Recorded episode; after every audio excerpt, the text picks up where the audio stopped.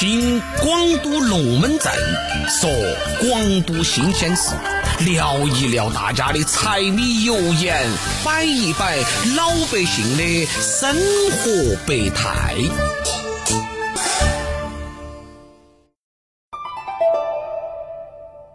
这个黄龙溪啊，离成都的市区呢很近，一天呢就可以轻松的打个来回。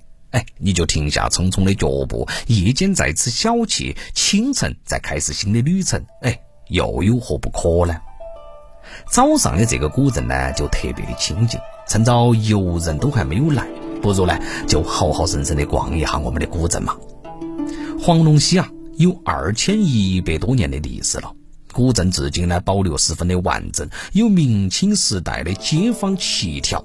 街面上呢，全由这个石板铺成，两旁的这个廊柱是排列有序。踏上蜿蜒的青石板街呀，在清晨的露珠未散去的时候，哎呀，按下快门拍下古镇最安静的这个模样，触摸着历史千年风雨的古建筑，等待商贩些设摊摆卖，几圈共鸣，唤醒这个古镇的生命气息。黄龙溪里呀，是古巷深深，石板街是纵横交错，旧时的一种古房屋错落有致啊。当年呢，你沿到这个水码头新建的这个老街，依然留存了不少明清时期的房舍，还有些老居民呢都没有搬走，原河呢就摆了一些茶桌。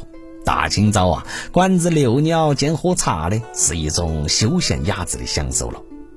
主街上呢，熙熙攘攘的一个集市当中呢，基本上啊都是沿街摆放的小摊摊儿，市井的味道呢是十分的浓重。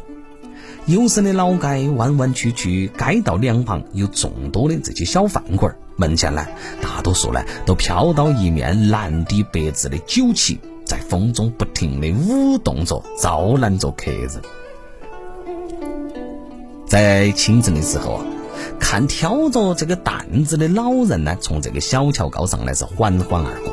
随便一排一排的这些茶桌，整整齐齐的是摆放在这儿。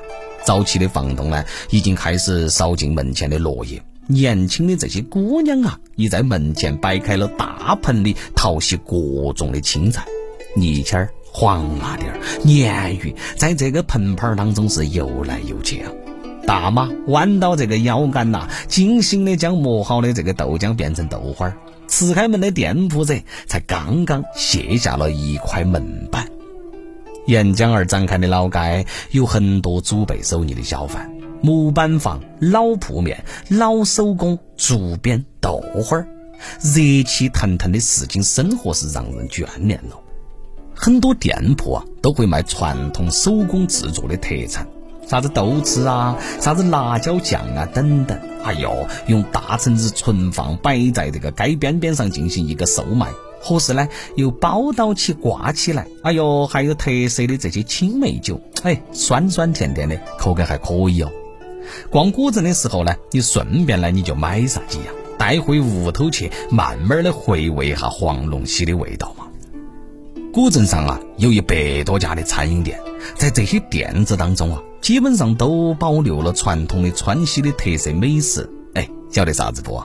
手工石磨豆花儿，哎呀，只有手工石磨豆花儿最能够体现一方水土的风味了。只有川南这般润泽的山水，才能够造就豆花儿的温润口感。嗨，配上一滴红油的海椒，瞬间呐是尝尽了此山间的山水风味。继续，我们往前走。发现呢，这个卖芝麻糕的是比比皆是。据说啊，这种小糕点呢，古时候呢，曾作为地方名店要进献到宫廷，而今呢，也是古镇小有名气的特色产品，书香适口。哎，记得走的时候多买几盒回去给你的亲朋好友些赏一下。放下忙碌的工作嘛。来黄龙溪感受充满诗意的古镇的市井气息，体验这个最纯粹的当地生活。在这儿呢，你能够感受邻里相互照应的亲切效应。阳光底下啦，哎呦，那个蓝猫儿，还有那些专注于编织竹篓的老人，构成了一幅怡然自得的休闲画面。